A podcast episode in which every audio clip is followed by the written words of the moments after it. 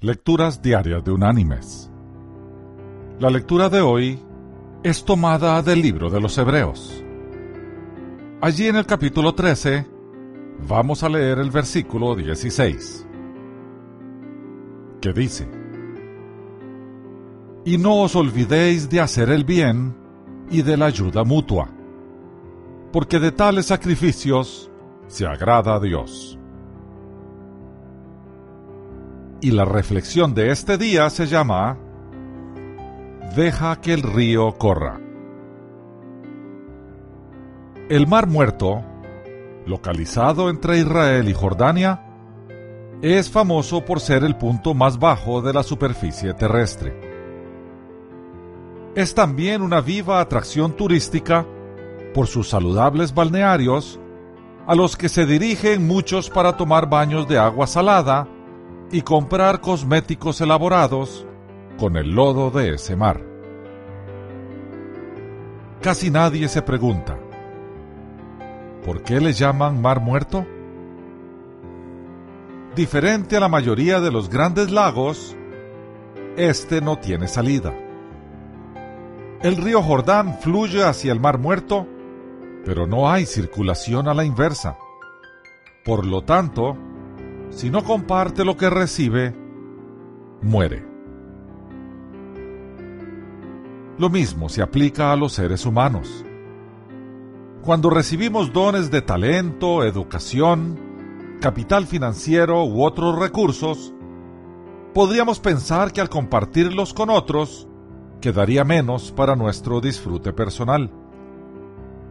Sin embargo, cuando no ofrecemos de nosotros mismos a otros, una parte de nuestro ser muere. Como el doctor David Livingstone comentara en una ocasión, las personas hablan del sacrificio que he hecho pasando en África gran parte de mi vida. ¿Puede esto ser llamado sacrificio si tan solo es admitir una gran deuda con nuestro Dios que nunca podremos pagar? Es un sacrificio algo que te recompensa con salud, con la conciencia de estar obrando bien, con paz mental y una radiante esperanza de un glorioso destino? Enfáticamente, no es un sacrificio. Antes es un privilegio. De esto no debemos ni hablar si recordamos el gran sacrificio que Él hizo dejando el trono de su Padre en lo alto, para darse a sí mismo por nosotros. Mis queridos hermanos y amigos, al igual que el mar muerto, si no compartimos lo que tenemos, algo de nosotros va a morir. La mayoría de la gente recuerda a los más desvalidos durante las fiestas de Navidad recolectan donaciones y organizan eventos para dar un rato de felicidad a niños y ancianos. Eso, per se, no tiene nada de malo.